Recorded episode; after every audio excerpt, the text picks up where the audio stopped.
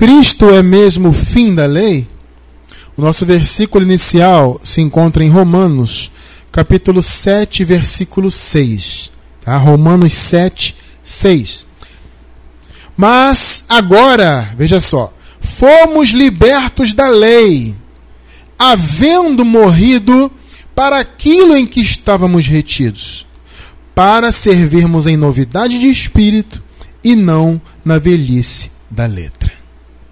Preciosa Igreja do Senhor Jesus, povo abençoado, eleitos de Deus, mais que vencedores em Cristo, povo de propriedade exclusiva de Deus, salvos pela graça, selados com o Santo Espírito da promessa. Meus amados, a pergunta de hoje, o tema de hoje, aliás, é uma pergunta, é uma pergunta bastante pertinente, porque por incrível que possa parecer, né, por mais que nós hoje que conhecemos a graça, né, vemos com muita claridade, com muita certeza, né, o, o, o estabelecimento da graça, né, como o Senhor Jesus morreu e ressuscitou para estabelecer a graça. E nós vemos a revelação dessa graça por meio do trabalho do apóstolo Paulo em suas epístolas. Então, para nós que conhecemos a graça, tudo isso é muito claro. Né? Então, para a gente fica parecendo uma coisa incrível e impossível uma pessoa não vislumbrar isso. Mas é verdade. A grande maioria não consegue vislumbrar a graça, e por incrível que pareça, tem muitos irmãos que defendem que a lei ainda está em vigor. Então, veja bem, existem pelo menos dois grupos no meio da religião. Existem aqueles que não acreditam que estão na lei, eles pensam que estão na graça, mas estão na lei. Então, na cabeça dessa, desse primeiro grupo, é, eles, a lei realmente foi abolida, eles não vivem mais nela. Então, as obras que eles praticam, apesar de serem obras da lei, eles pensam que são obras da graça. Então, por exemplo, a grande maioria é dizimista, dá, dá dízimo, esse dízimo que é uma fraude, né? Esse dízimo que as igrejas recebem aí, igrejas não, né? Esses, é, essas denominações recebem, a igreja somos nós, né? Então, esses dízimos que essas denominações religiosas recebem hoje, eles, esse dízimo é uma fraude. Ele sequer existe na Bíblia. Esse dízimo em dinheiro. Não existe na Bíblia isso aí. Isso é uma invencionice dos homens, tá? Então, é uma farsa, é uma fraude. Tá? Mas eles recebem essa fraude. Então eles colocam o povo debaixo de maldição, por quê? Porque eles ressuscitam esse espírito da lei. Ainda que na época da lei não se dava dízimo em dinheiro, mas o espírito da lei está vivificado nessa prática que, que faz, fazem hoje. Então é uma forma de ressuscitarem a antiga aliança. Então as igrejas, 99,9% delas, igreja não, denominação, né? Essas denominações religiosas, 99% ou mais delas, né, recebe esse dízimo. Então, é dízimo. É, a maioria faz jejum, esse jejum de ficar sem comer, sem beber. Isso é uma coisa que vem da lei. É uma obra da lei. Mas eles pensam que é da graça. Ah, Jesus fazia jejum. Né? Jesus fez jejum no deserto, na verdade. Né? Ah, Jesus fez jejum no deserto. Ah, porque eu vejo na, em Atos dos Apóstolos as pessoas fazendo jejum. É claro, amados, eram judeus, praticantes de obras da lei. No início da igreja primitiva, né, os irmãos ali ainda estavam muito envolvidos com a lei. Muitos eram judeus de prática. Né? Então eles, eles recebiam Jesus, recebiam o conhecimento de que Cristo era o Messias, mas eles ainda se, mantinham, se mantinham fiéis à lei, mesmo porque o templo lá da lei estava de pé. Então era uma luta muito grande fazer aquele povo entender que eles tinham que abandonar essas obras. Por isso que vocês vê, nós vemos na, na, na igreja primitiva muitas dessas práticas ainda da lei. Entende? Por isso que você vê a luta de Paulo ensinar que eles tinham que abandonar Moisés. Vocês veem a carta aos Hebreus, ela foi escrita para isso para libertar o povo, os hebreus, os judeus da lei. Essa carta aos Hebreus, aliás, nós temos um estudo. Eu vou deixar embaixo do vídeo no YouTube o link tá? Mas na gravação, tá, gente? Agora ao vivo, para quem tá ao vivo, não tem como deixar agora. Mas na gravação eu vou deixar. Quando você estiver assistindo a gravação, é só você embaixo do vídeo no YouTube, você vai encontrar o link. O motivo da carta aos Hebreus. Esse estudo é maravilhoso. Olha, daqui. É pesado, gostoso demais, tá? O motivo da carta aos Hebreus. Você vai entender que Paulo escreveu, e nós entendemos que foi o apóstolo Paulo que escreveu aquela carta, né? É, nós entendemos que ele escreveu justamente para dissuadir os judeus a abandonarem as obras da lei. Tremendo esse estudo, depois vocês acompanhem aí. Tá? Então, abençoados, é, as pessoas hoje, esse primeiro grupo que eu estou falando, eles entendem que essas obras não são da lei. Então, eles são dizimistas, fazem jejum, né? assim como o pessoal da igreja primitiva, que estava ainda envolvida com a lei, fazia também. Né? E hoje, até hoje, eles fazem aí jejuns de alimentos. Né? E eles vivem em sacrifícios corporais, o duro trato do corpo, que também é uma coisa que vem da lei, né? aquele rigor ascético, como a, como a palavra fala, né? Então, um rigor para com o corpo e sabe e, e muitas outras práticas, como a, a, a, a Páscoa judaica, né? Que, na, que, essa Santa Ceia que eles fazem é, um, é uma cerimônia inventada, né? Pelo sistema religioso já há alguns séculos, né? É, e só que ela é, é essa Santa Ceia é o quê? Ela é uma, ela é uma, uma cerimônia é, inspirada na Páscoa judaica. Né? Essa, e os coríntios também faziam né? essa cerimônia, os coríntios lá faziam também né? essa, essa, a festa ágape, a festa do amor né? que, os, que os coríntios faziam, era o que? Era uma festa inspirada na Páscoa. Né? Eles cumpriam uma certa parte é, do, do, dos elementos da Páscoa, eles cumpriam naquela festa ágape. Então era uma mistura de, da festa tal, e, e tinham alguns elementos da Páscoa. Então era como se fosse uma Páscoa, né, entre aspas, cristianizada, vamos dizer assim. Eu também não vou entrar muito nisso, porque nós temos um estudo. Eu vou deixar embaixo do vídeo no YouTube o um link. A verdadeira ceia do Senhor. É outro estudo pesadíssimo e maravilhoso. Daqui, como se diz, né? Muito gostoso também o estudo. Então, quem quiser estudar, o, é, vou deixar o motivo da carta aos Hebreus e a verdadeira ceia do Senhor. Então hoje eles fazem Santa Ceia, eles dão dízimo, eles fazem jejum, eles pagam preço, faz duro o trato do corpo, guardam o sábado, isso nem todas fazem, né? Mas existe um segmento que guarda o sábado, né? E esse povo, eles não pensam que estão na lei.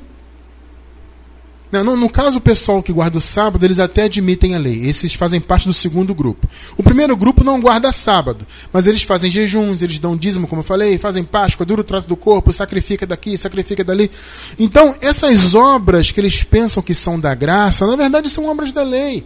Ou são práticas inspiradas na lei. Ou seja, é uma maneira de ressuscitar o antigo pacto. Mas eles não admitem que estão na lei. Não, a lei foi abolida, não vivemos mais na lei. Mas continuam praticando. Então, amado, você que está aí assistindo ao vivo ou pela gravação, eu vou lhe dizer uma coisa. E por favor, eu estou dizendo com todo respeito, eu não quero te ofender nem nada disso. Mas eu preciso te falar a verdade. Se você ainda pertence a alguma denominação que faz esse tipo de prática, e jejuns, e isso e aquilo, e dízimos, e santa ceia, Páscoa, etc, etc, etc, etc. Sinto muito, amado, você está debaixo de maldição, debaixo de obras da lei. Eu lamento. Porque eles podem até dizer que estão em Cristo, mas não estão. A palavra diz que os que são das obras da lei estão separados de Cristo e debaixo de maldição. Então, amados, não estão em Cristo no sentido de que não estão servindo a Ele. Eles podem até, eles até estão em Cristo, quem é ovelha, até está em Cristo no sentido de que, de que está no tempo da graça, né? Mas no sentido de servir ao Senhor, não, estão separados. Não servem ao Senhor, servem a homens, servem a sistemas, servem a denominações, servem a obras da lei. Se está em obras da lei, não está servindo a Cristo, está separado de Cristo e está debaixo de maldição. Sabe? Então não adianta. E existe o segundo grupo que eu falei, que além de praticar Santa Ceia, dízimo, isso, aquilo, aquilo outro, eles ainda guardam sábados de 24 horas. Esse pessoal que guarda o sábado de 24 horas, esses admitem a lei.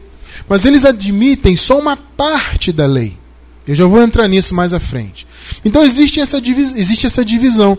Né? E na verdade todos estão debaixo da lei. Os que guardam sábado, os que não guardam. Sabe por quê, amados? Veja bem. Se você pratica uma só obra da lei, você já está debaixo de toda ela. Está debaixo de maldição. Por exemplo, existem ministérios aí, se encontra até muito pela internet, que dizem pregar a graça. Mas esses ministérios, alguns deles dão santa ceia. Que eles chamam de ceia do Senhor, porque é o sinal visível, porque é comunhão e não sei o quê. Né? E também cobram dízimos.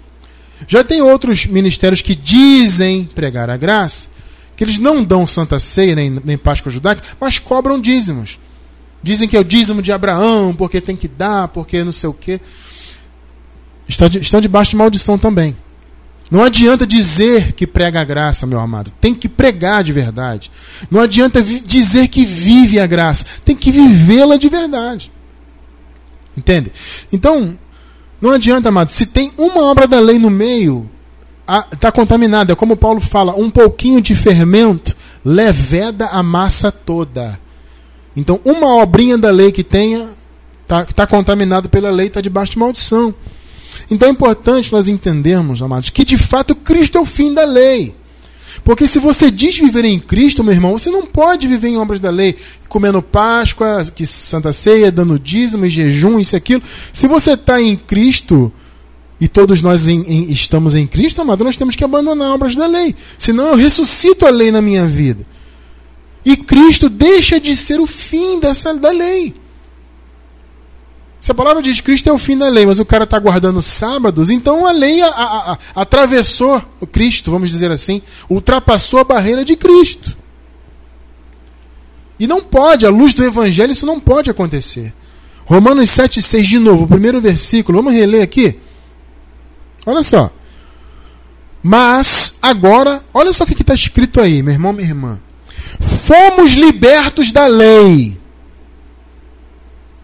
Olha só, está sublinhado aí, inclusive. Fomos libertos da lei. Tá? Havendo morrido. Nós temos também um, é, um estudo que fala que estamos mortos. Já estamos mortos. Morremos para o mundo, morremos para o pecado, morremos para a lei. São três mortes em uma, né? vamos dizer assim. Eu vou deixar também o link desse estudo, já estamos mortos. Aí embaixo do vídeo no YouTube, na gravação. Havendo morrido para aquilo em que estávamos retidos, para servirmos em novidade de espírito e não na velhice da letra. A letra aqui é o quê? É a lei de Moisés. O que, que Paulo está dizendo? Que a lei é velha, está obsoleta, ultrapassada. É a velhice da letra. Eu não me baseio mais em letra, eu me baseio no espírito. A graça é direção do espírito, não é direção da letra. Não são dez mandamentos escritos numa tábua. Não são 613 mandamentos que, que constam na lei de Moisés. Não. É a direção do Espírito. A lei de Deus em meu coração hoje é a lei do Espírito da vida. É a novidade de Espírito. Vocês estão compreendendo?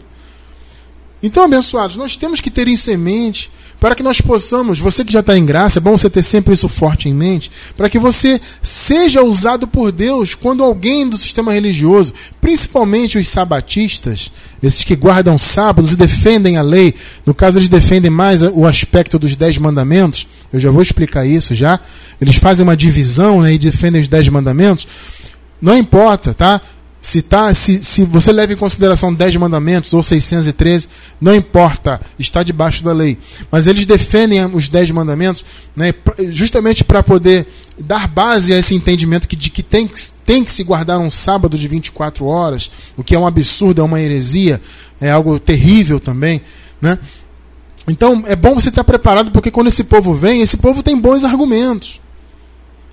Sabe? São, são argumentos espertinhos, entre aspas, vamos dizer assim, mas que são sofismas, são embustes. É tudo mentira, mas num primeiro momento parece lógico. Entende? Então é bom você estar preparado. Eu, amado, já passei por muitos embates. Meus irmãos, neste ano, para quem não sabe, neste ano de 2019, eu estou completando para, para a glória de Deus.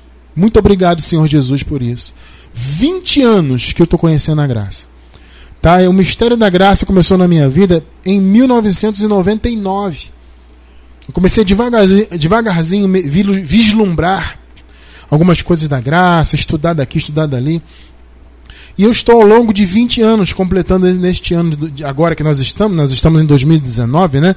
Se você estiver assistindo a gravação no futuro, em outro ano, aí já passou. Mas atualmente nós estamos transmitindo ao vivo e gravando também essa mensagem nós estamos em, é, em abril de 2019. Então são 20 anos defendendo, né, conhecendo e, consequentemente, defendendo o Evangelho da Graça. Então, mas nesses 20 anos, Eu já me deparei com muitos embates. Eu até participava muito de debates, mas eu parei com isso quando eu amadureci. Né? A palavra ensina que você não tem que participar de debate. Né? Você tem que. A, a palavra de Deus, o Evangelho da Graça, ele não se entende por meio de debate, de lutas, de embate, ele se entende por revelação. Mas quando eu não era tão amadurecido no início da graça, eu era muito impetuoso e queria falar, e queria, sabe, empurrar, o que é um erro também, queria empurrar a força, o conhecimento da graça nas pessoas. Não pode ser assim, não é por força nem por violência, é pelo Espírito, é pela revelação. Então eu participava muito de debates, né? então eu enfrentava os debates daqui e dali, sabe, e, e eu percebia que as pessoas tinham bons argumentos. Só que, como eu falei, são sofismas, né? É, são é, é, enganos, engodos, né? Então, abençoados, nós temos que ter a nossa mente preparada para lutar contra esses conhecimentos, tá? Não em debates, evite debates, não entre nisso, tá? Debate não. Mas assim, é bom você ter sua mente preparada, porque geralmente vem alguém da lei, ou vem alguém que está querendo vir para a graça, mas não entende muito bem, a pessoa vai te procurar isso é verdadeira batalha espiritual, aliás. Sabe? É, é, é, a luta de conhecimento. Não é luta física, não é luta contra supostos espíritos e vou lutar com o mal, vou expulsar, vou não sei o quê. Não é isso. A luta, a verdadeira batalha espiritual, é a nossa luta em nível intelectual. Veja só, 2 Coríntios 10, versículos 4 e 5. 4. Porque as armas da nossa milícia não são carnais, mas poderosas em Deus para a destruição de fortalezas. Aqui fortaleza é uma figura, né, de algo muito poderoso que é implantado na mente das pessoas. Né? Então, olha só, a nossa luta é o quê? É destruir fortalezas. Como que se faz isso? Com conhecimento da graça, com bons argumentos, com conhecimento da palavra. Aqui, irmão, está escrito, veja só o contexto, veja o texto. Você é importante você conhecer texto e contexto do texto e contexto histórico também. Né? São muitos contextos que você tem que entender para você ser um bom é, é, um bom mestre, vamos dizer assim, um bom ensinador. Não sei se essa palavra existe, mas se não existe, eu estou inventando agora. Um bom ensinador da graça. Você tem que conhecer o texto, o contexto do texto, o contexto histórico, o contexto cultural dos tempos bíblicos, tudo isso é muito importante para você fazer uma avaliação dos textos, né? Então, amado, é bom você conhecer para você destruir fortalezas. Mas veja, não é a força, não é com debate, não é brigando, não é discutindo, não é isso. É com conhecimento, é com paciência. O apóstolo Paulo ensina que nós devemos ensinar e transmitir a palavra com longanimidade, com paciência. Entendem isso? Versículo 5. Veja só como é que as fortalezas estão na mente. Vejam só. Destruição de fortalezas. Versículo 5. Destruindo raciocínios. Pegou aí, não? Entendeu que a fortaleza está na mente? A fortaleza é o que? São as filosofias humanas. Né? É, é o conhecimento religioso. É o mundanismo. É o mundo na mente do povo. Nós não podemos nos conformar com o mundo. E um dos aspectos do mundo é a religião. A religião, amada, é algo mundano. Não é espiritual, é do mundo. Tá? Então, destruindo raciocínios e toda altivez que se levanta contra o conhecimento de Deus. Essa é a luta espiritual que nós temos. E levando cativo todo entendimento, pensamento, toda mente à obediência de Cristo. Então, a nosso chamado aqui, como Ministério da Graça, é isso: é destruir. É por isso que nós trabalhamos muito em cima de destruição de, de entendimentos. Né? Nós sempre primeiro destruímos o ensinamento da religião para depois construirmos o da graça. Porque é assim, amados, 99% das pessoas aí estão envolvidas com a religião. E a mente delas está cheia de fortalezas. Então, primeiro tem que destruir fortalezas para depois construir o entendimento da graça. Esse é o nosso chamado. Então, eu já me deparei com muitas visões anti-graça, vamos dizer assim. Né? E principalmente esse pessoal sabatista. Né? O, o maior o maior segmento dos, dos que guardam sábados são os chamados adventistas do sétimo dia. Mas não são apenas eles, tá? existem outras denominações que também guardam os sábados. Tá bom? Mas assim, os mais conhecidos são os adventistas. E esse grupo tem bons argumentos, sim, eu não vou negar isso aí. Mas eu repito, são falácias, são sofismas, são argumentos que parecem real, reais num primeiro momento, mas quando você se aprofunda na graça, você vê que não tem nada, nada que ver com a verdade, né?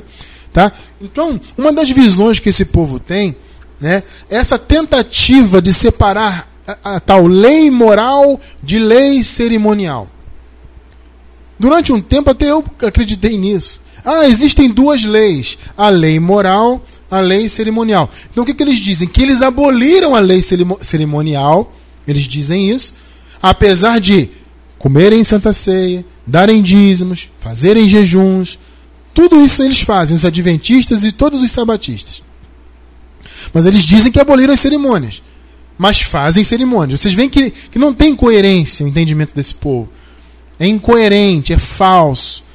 Sabe? Porque eles dizem: ah, não, nós abolimos a lei cerimonial. Aí você pergunta assim, mas o amado irmão, como é que você aboliu a lei cerimonial se você come Santa Ceia? Ah, mas Santa Ceia não é da lei. Ó. Como não é? Santa Ceia é, é, tem origem na Páscoa. A Santa Ceia é um aspecto ou uma, caracter, uma, uma caricatura da Páscoa, por assim dizer. É a Páscoa judaica ressuscitada, na verdade. Então você está fazendo cerimônia sim. Então eles dizem que aboliram a lei cerimonial, mas eles têm que cumprir a lei moral. Pô, o que, que seria lei moral? É, são os dez mandamentos. Eles defendem os dez mandamentos na letra. Por quê? Porque dentre esses mandamentos está justamente o sábado. Guardar o sábado. Então, guardareis o sábado para descanso, não sei o quê. Tá lá, é um dos dez mandamentos. Então, para para eles poderem ter razão em guardar o sábado, eles precisam separar a lei. Então eles dizem a lei cerimonial que nós não vivemos, mas eles vivem sim em parte. Porque, repito, se eles comem Santa Ceia, Páscoa, se eles dão dízimo, se eles fazem jejum, então eles têm cerimônias sim. Mas eles dizem que não. Então eles dizem que aboliram a lei cerimonial, entre aspas, mas vivem a lei moral. Meus amados, deixa eu falar uma coisa para vocês. Não existe não existe esse negócio de lei moral, lei cerimonial. Olha só. Ah, mas. Oi, oi, mano? É, exatamente. Lei é lei. Então o que acontece? Existem. Ah, mas Cristiano França, existem aspectos da lei. Gente, é evidente que sim. Veja bem, amados. Lei, o aspecto cerimonial e o aspecto moral da lei são as duas faces da mesma moeda, na verdade. É uma coisa só.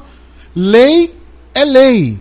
Então, não existem duas leis, vamos dizer assim. Ah, existe uma lei que é moral, uma lei que é cerimonial. Amado, lei é lei.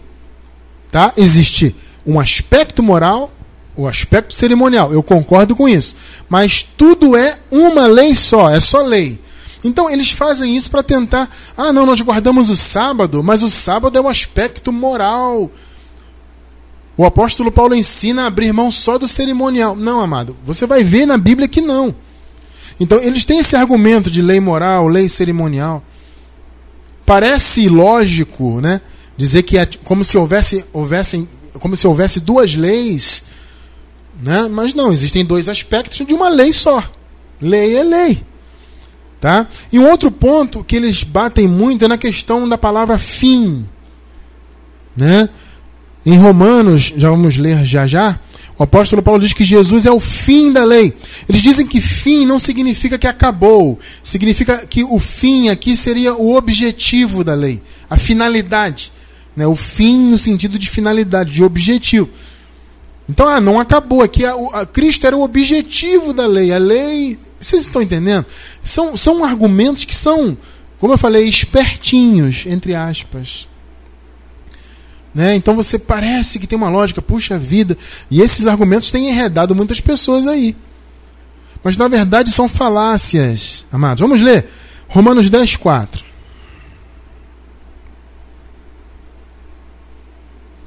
Vejam só. Porque o fim da lei é Cristo, para a justiça de todo aquele que crê. Veja só. O fim da lei é Cristo. Para quem crê. Porque o crer substitui a lei. Esse é o ponto aqui de, de, de Paulo, aliás, de, quase que na carta de Romanos inteiro. é demonstrar que nós temos chamado a viver por fé, não mais debaixo da lei. Então, o fim da lei é Cristo. Amado, olha só. A palavra fim no grego, ela vem do grego telos. Significa realmente o término, o encerramento. Tem até aqui, ó, escrito aqui. Deixa eu ver se eu encontro aqui. Eu acho que eu tenho escrito aqui. Aqui, significado. É, terminação, extremidade. Olha só, terminação. Olha só esse, esse, essa acepção aqui. O limite no qual algo deixa de ser. Pegou? Ou seja, Jesus é a fronteira. A fronteira é Jesus. A lei vai até Jesus. Ou foi até Jesus. Né? Quando Jesus se manifestou, fim da lei. Tá? O fim. Quando alguma coisa é concluída. Então, o significado da palavra fim, telos, é isso. Aí você pergunta assim, mas Cristiano, é, essa palavra não pode ser traduzida por objetivo? Até pode, mas é uma acepção mais, bem mais fraca. Só que mesmo assim não muda muito o sentido. Por quê? Porque o objetivo no sentido de que o objetivo fora alcançado. Então, se, ora, se você tem um objetivo e você alcançou o seu objetivo, então acabou. Entende? Então, na verdade, não muda muito o sentido. Mas o fato é que a palavra fim no grego significa isso: o limite no qual algo deixa de ser. Quando alguma coisa é concluída. Ou seja, a lei foi concluída em Cristo. Por isso que Cristo, ao morrer, antes de morrer na cruz do Calvário, ele disse: está consumado. Ou seja, ele consumou tudo que a lei exigia. Abençoados. Então é importante nós termos isto em mente. Porque o povo vem com essa história de lei moral, lei cerimonial, para enganar. Ah, porque o fim da lei é a finalidade. Não é o objetivo, não é que acabou. Não, acabou sim. O fim é fim, é término, ponto. A lei acabou em Cristo. A partir de Cristo nós não precisamos mais da lei. Vocês estão entendendo? Então, nós não temos que cair nessas histórias, amados, de lei moral, lei cerimonial. Ah, mas o, o, cristiano, eu estive com um sabatista, alguém do sétimo dia aí, ele me disse que tudo bem, temos que abandonar as cerimônias, mas os dez mandamentos tem que ficar, tem, temos que servir nos dez mandamentos para guardar o sábado, e, e, tem que ser na letra. Amado, o que, que você leu comigo no início? A letra é velha. A letra aqui é a lei. Eu acho até interessante uma vez eu estava conversando com o irmão, e eu estava muito assim, né, mostrando na palavra, aqui, irmão, tá escrito e tal. Aí o irmão ficou sem argumento, aí ele falou assim, isso já tem muito tempo, né? Aí ele falou assim para mim: "Ah, Cristiano, você está muito na letra". Eu estava na graça, mostrando a graça na Bíblia. A letra mata, irmão, cuidado. Você vê, né, abençoado? Você vê como tira as coisas do contexto, né? Eu estava mostrando muito na Bíblia, eu estava defendendo a graça na época para o irmão, e mostrando aqui, irmão, está escrito, aqui está escrito, aqui está escrito. Ah, Cristiano, você está muito na letra, a letra mata. Amado, a letra mata a letra da lei. Quando Paulo falou sobre a letra, ele não, tava, ele não estava falando dos, das suas epístolas, do conhecimento da graça. Ele está falando da lei. Então, velha, quando ele fala não servimos mais na velhice da letra, ele está falando da, da, lei de Moisés. Isso inclui uh, o aspecto cerimonial e os dez mandamentos também. Então nós não temos que cair nisso, amado. Lei é lei, é a mesma coisa. Lei moral, lei cerimonial. Não existe essa divisão. Existe, existem aspectos. Mas é a mesma coisa, são as duas faces da mesma moeda. Vamos ver aqui, ó, 2 de Coríntios 3, versículos do 7 ao 14. Vamos ler esse contexto aqui, olha só. Presta bem atenção na leitura, amado. Vejam. E seu ministério da morte.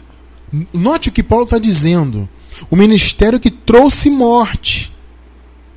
Está sublinhado aí, inclusive. Isso, o ministério da morte. Da morte. Hã? Gravado. gravado com letras em pedras. E aí eu pergunto para você que está ao vivo, você que está pela gravação, o que que foi gravado com letras em pedras? Não foram os dez mandamentos? Sim ou não? Hã? Isso é o ministério da morte, gravado com letras em pedras. Ou seja, Paulo está falando dos dez mandamentos. Vocês notam que para Paulo não existe negócio de lei moral, lei cerimonial. Lei é lei. Então, se esse ministério, que veio gravado em pedras, veio em glória, de maneira que os filhos de Israel não podiam fitar os olhos na face de Moisés, por causa da glória do seu rosto.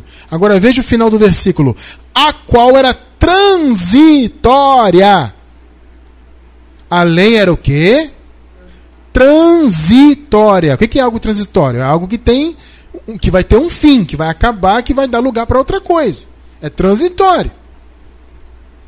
Hã? Pegou aí?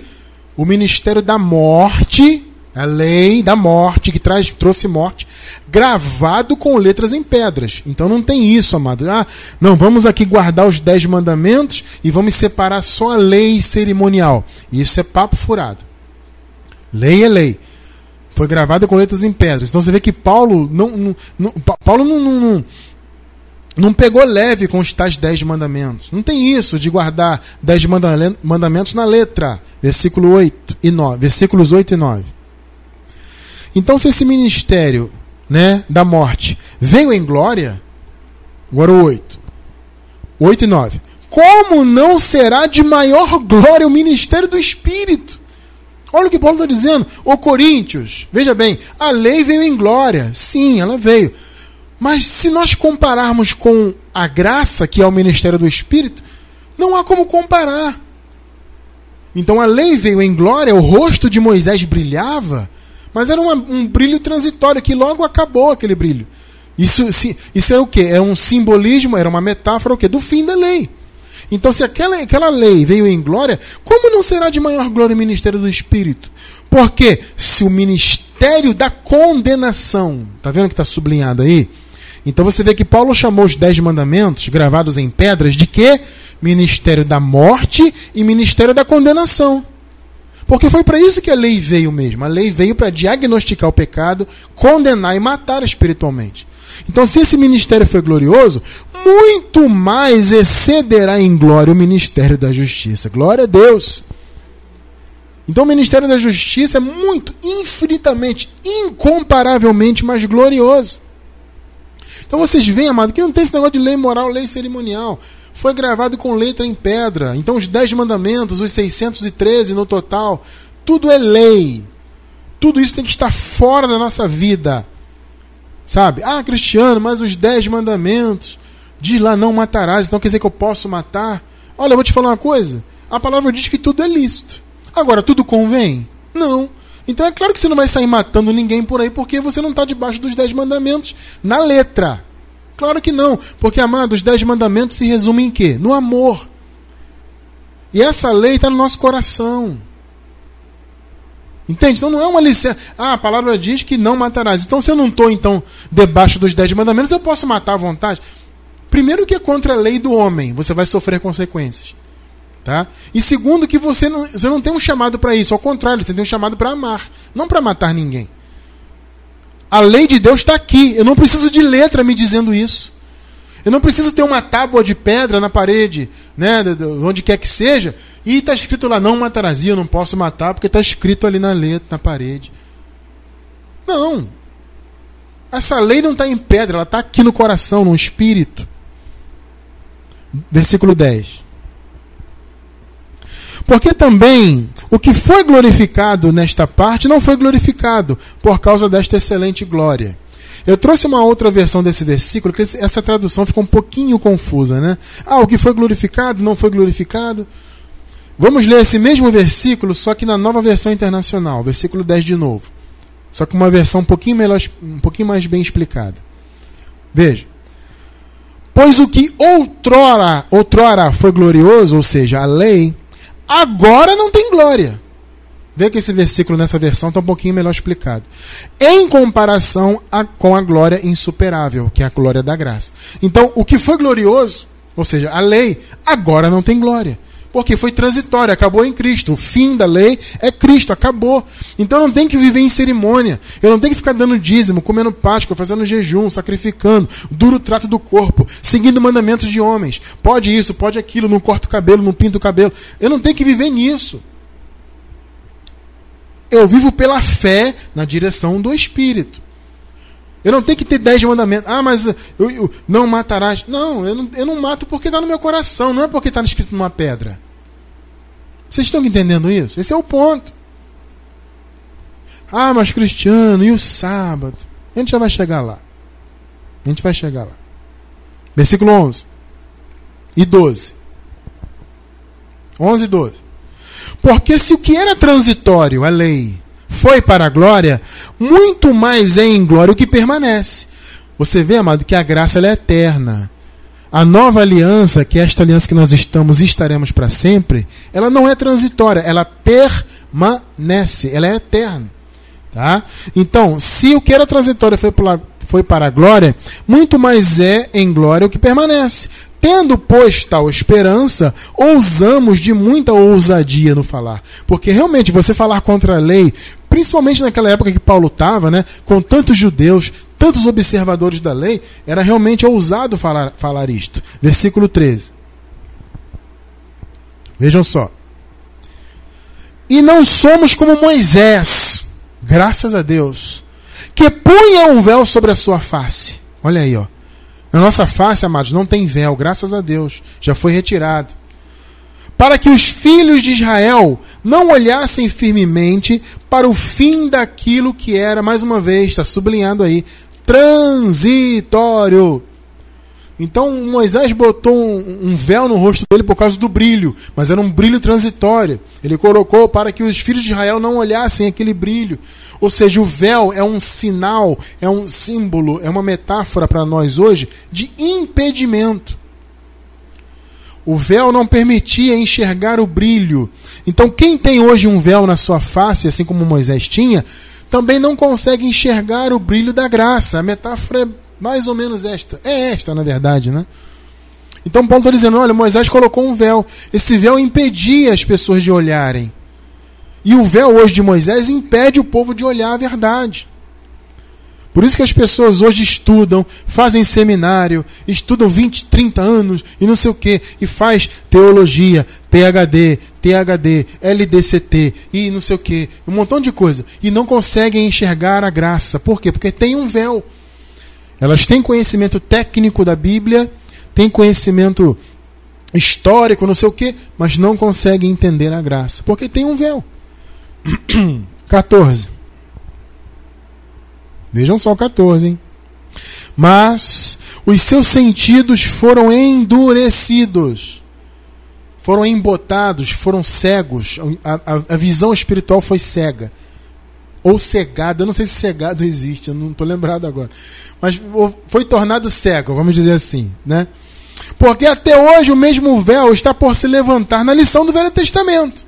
Olha aí, o qual foi por Cristo abolido. Existe um outro argumento aqui, né? Principalmente dos sabatistas, que eles dizem que na verdade o que foi abolido foi o véu, não o Velho Testamento. Eles também fazem essa separação. Ah, um véu é uma coisa. Né? O véu impedia as pessoas de olharem nos mandamentos. Mas o véu foi abolido. Agora nós podemos ver os mandamentos. Olha só, amados, como eles são astutos e enganadores. Eles retiram os versículos do contexto para dizer isso. Ah, foi o véu que foi abolido, não o Velho Testamento. Porque o véu impedia as pessoas de verem os dez, o brilho de Moisés. Agora, sem o véu, você consegue ver. Mas, amado, se você colocar no contexto, você vê que o brilho aqui não é de Moisés, o brilho é da graça. Porque o brilho de Moisés é transitório, o da graça permanece. E outra coisa, o véu vem em função de quê? Vamos lá, vamos raciocinar. O véu vem em função de quê? Paulo diz o quê? Que o véu até hoje o mesmo véu se levanta na lição do Velho Testamento. Então o véu, o, o, os olhos do, dos espirituais do povo de Deus ficam, encobertos por meio de quê? Do Velho Testamento. Então, na verdade, o véu e o Velho Testamento são a mesma coisa. Porque um vem em função do outro, ou seja, a cegueira espiritual vem em função do Velho Testamento. As pessoas aí fora, quando elas ressuscitam o Velho Testamento, elas estão colocando um véu nos olhos delas e das outras pessoas. Então o Paulo diz: este véu e, consequentemente, o Velho Testamento, ou vice-versa, foi por Cristo abolido. O fim da lei é Cristo. Foi abolido. Então, essa história de lei moral, lei cerimonial, isso não existe. Lei é lei. Existem aspectos morais? Claro. Existem aspectos, cerimoniais? Claro. Mas a lei é uma coisa só. Foi gravada com letras em pedras. E depois teve um desdobramento. Até que se chegou em 613 mandamentos. Agora, você vai se colocar debaixo disso? Se você dá dízimo, você tem que cumprir todos os outros mandamentos. São 613. Se você faz jejum, você tem que então cumprir os outros. Se você come Páscoa judaica, tem que cumprir os outros. E por aí vai. Se você guarda o sábado de 24 horas, você tem que cumprir os demais mandamentos. Então as pessoas ficam nessa, né? Ah, mas Cristiano, de, ah, quando Deus estabeleceu a lei, ele, diz, ele disse que ela é eterna. Amado, a lei é eterna. Mas ela está agora aqui. Vocês estão compreendendo? Não são mais dez mandamentos escritos numa pedra. Entendem isso? A lei de Deus está aqui agora. Ela é eterna, continua sendo eterna. Só que mudou o pacto. Vocês entendem? A lei de Deus é eterna, ela está aqui no coração. Mas o pacto é outro. O pacto não está mais fundamentado em letras escritas em pedras, em mandamentos é, é, é, é colocados, em, alinhados, né? Primeiro mandamento, segundo. Não, está tudo aqui no nosso coração. É o amor. Então o Novo Testamento ele veio substituir o Antigo. Diferente do que muitos defendem, o Novo Testamento ele não é um aprimoramento do Velho. Não, ele é novo, ele é outro, ele é substituto. Hebreus 8, 6 e 7. 6. Agora, porém, o ministério que Jesus recebeu é superior ao deles. Deles aqui são os sacerdotes da lei, tá? Então, o ministério de Jesus que Jesus recebeu é superior ao ministério dos que defendem a lei, dos, dos sacerdotes, do sumo sacerdote, etc. Assim como também a aliança que ele é mediador, a nova, é superior à antiga, sendo baseada em promessas superiores. Versículo 7. Vejam que a nova aliança substitui a antiga. Pois, se aquela primeira aliança, a lei, o velho pacto, o antigo pacto, que veio por Moisés, se aquela fosse perfeita, não seria necessário procurar lugar para outra.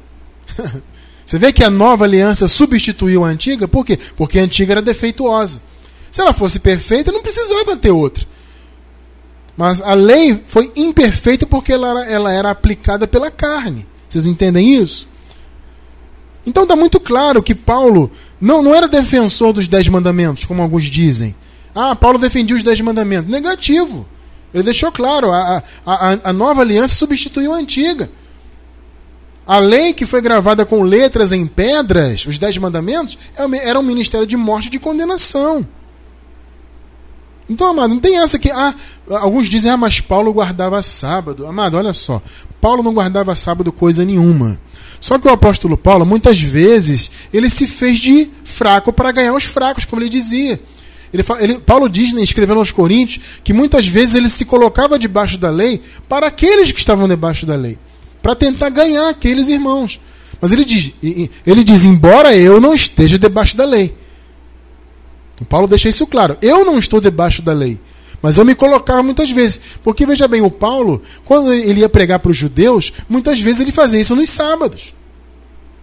Porque era quando os judeus se reuniam. Eles cumpriam a lei ainda naquela época. Então, se ia na sinagoga, os judeus estavam lá, no sábado, guarda, né, né, guardando o sábado e, e, se reunindo, era a prática deles. Então, Paulo aproveitava. Mas não é que ele guardava o sábado. Amado, Paulo não defendia sábado. Gálatas 4, versículos 9 até o 11. Gente, o esboço está grande, o horário está avançado, mas eu peço paciência para vocês, tá? Vamos aí até o final. Gálatas 4, versículos 9 até o 11. 11. Mas agora Paulo falou aos Gálatas: conhecendo a Deus, ou antes, sendo conhecidos por Deus, porque Deus nos conheceu antes antes da fundação do mundo. Aí Paulo pergunta de maneira retórica: Como tornais outra vez a esses rudimentos fracos e pobres? Paulo está falando da lei, das obras da lei, aos quais de novo quereis servir, Gálatas. Vocês conhecem a Deus, foram conhecidos por Deus antes. Como é que vocês querem voltar de novo aos rudimentos fracos e pobres da lei? Agora veja o que ele diz nos versículos 10 e 11. Vejam só, amados. 10 e 11. Guardais dias. Ô amado, vamos lá. Vamos lá. O Paulo está falando de quê aqui, meu irmão? Hã? Primeiro ele chamou o quê? De rudimentos fracos e pobres. A lei, obras da lei, mandamentos. Agora veja o que ele diz: guardai dias, ô Gálatas, vocês estão guardando dias, e meses, e tempos, e anos. Aqui Paulo está falando das cerimônias judaicas, das festas judaicas. Os Gálatas estavam guardando tudo aquilo, observando sábados. Veja o que Paulo fala: Eu receio de vós que não haja eu trabalhado em vão para convosco. Em outras palavras, em, né, em uma outra tradução, Paulo está dizendo que eu espero que não tenha trabalhado em vão para vocês.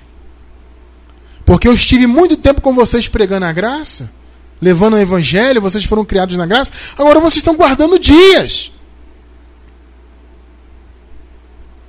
Pergunta: o apóstolo Paulo era a favor de sábados? Eu acho que está muito claro que não, né? Muito claro que não. Paulo puxou a orelha dos Gálatas porque eles estavam guardando dias. Tá claro isso aí. Amado, foi por Cristo abolido, velho pacto, cerimônia, lei moral, lei cerimonial, tudo isso caiu por terra. O que está no nosso coração agora é a lei do Espírito da vida. É, é a nova aliança. Não mais um ministério de morte, de condenação. Sabe? Tem esse negócio de que o fim da lei é um objetivo. A lei era o, Jesus era o objetivo, não o, não o término. Não. O sentido é término. O sentido é o limite. Jesus foi o limite. Jesus se manifestou, pronto, acabou a lei. A lei cumpriu seu objetivo, acabou, ponto final.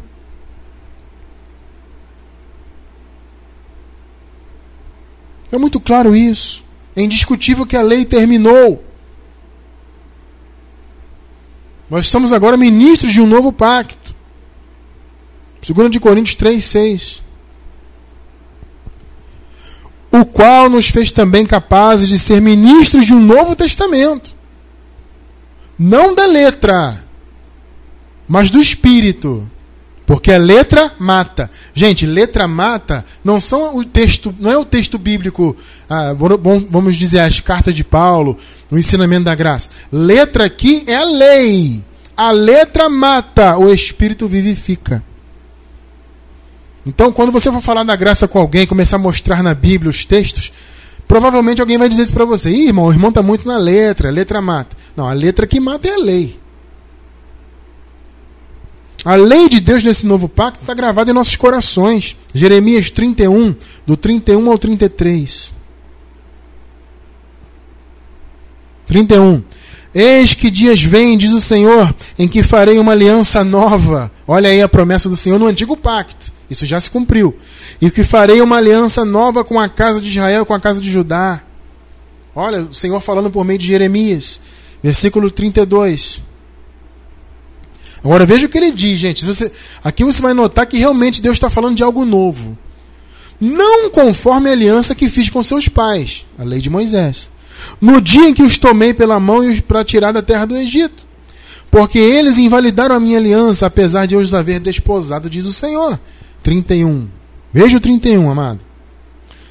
Mas esta aliança que farei com a casa de Israel depois daqueles dias, diz o Senhor. Perdão, mas esta é a aliança, a nova, que farei com a casa de Israel depois daqueles dias, diz o Senhor. Porei a minha lei no seu interior. Pegou aí ou não? Onde é que está a lei agora? No coração? Escreverei no seu coração. Não são dez mandamentos mais escritos em pedras, amados, é no coração. E eu serei o seu Deus, e eles serão meu povo. Amados, Senhor Deus é o nosso Deus, e nós somos dele. Porque ele colocou a lei dele em nosso coração. Não a lei de Moisés, não os dez mandamentos, não lei cerimonial, lei moral, nada disso. É a lei do Espírito da vida. É a lei da nova aliança, é o amor. Está aqui revelado em nosso coração pela palavra. E isso, obviamente, inclui né, a, o, a, essa abolição toda da lei, esse abandono da lei e das obras da lei. Claro que isto inclui o sábado. Amados, os sabatistas têm muitos argumentos. Vocês pegam, eles têm muitos estudos aprofundados. E vai daqui, vai dali. Vocês conseguem, nós conseguimos derrubar todos os argumentos deles sobre o sábado com um único pensamento. O que, que o sábado é? O sábado é o descanso, correto? Ah, o sábado para o descanso. Esse sábado, que é uma alusão ao que ao, ao sétimo dia que Deus descansou, que na verdade o sétimo dia de, de Deus que descansou era também uma alusão à graça, na verdade. Né? Porque se você for pensar bem, Deus não precisa de descanso. Então isso é o que? É uma metáfora. Ah, Deus descansou no sétimo dia da criação. Na verdade, o sétimo dia é a graça. O sétimo dia é o dia que estamos vivendo, já estamos nele, inclusive. Já estamos no sábado. Entende? O sábado é todo dia para nós, amado. O sábado não é um dia de 24 horas. Por quê? Porque o sábado é Jesus. Lembra-se do que Jesus falou? Vinde a mim, vós que estáis cansados, e eu vos aliviarei. Encontrareis o quê? O quê? O quê? Descanso para as vossas almas. O que Jesus falou? Vocês vão encontrar descanso em mim. Ou seja, quem é o meu descanso? Eu ficar um dia de sexta à noite, os, os, o Shabat, né, é isso. Né? Inclusive os, os, adventistas e todos os sabatistas e os que guardam a lei, os judeus até hoje, eles têm isso. O sábado é o quê? É sexta-feira à noite, a partir mais ou menos das 18 horas, o pôr do sol, até o sábado, né, às 18 horas. Tá bom? O pôr do sol de sexta para o pôr do sol de sábado. É o 24 horas. Eles pensam que isso é o descanso. Era nos Dez Mandamentos. Entende? Mas na graça o descanso é Jesus. E em Cristo nós estamos todos os dias. Não faz sentido guardar um dia de 24 horas. Por isso que Paulo ficou aborrecido com os Gálatas. Ô oh, Gálatas, vocês estão em rudimentos fracos e pobres? Guardais dias e meses e anos, ô oh, Gálatas. Nosso sábado é Jesus. Nosso descanso é o Senhor. Então, amado, qual é a pergunta do tema do nosso estudo de hoje? Cristo é mesmo o fim da lei? Resposta: sim, é. A lei acabou nele, agora nós vivemos guiados pelo Espírito. Não servirmos, servimos mais a Deus na velhice da letra da lei, porque a letra mata. Nós vivemos na direção do Espírito Santo.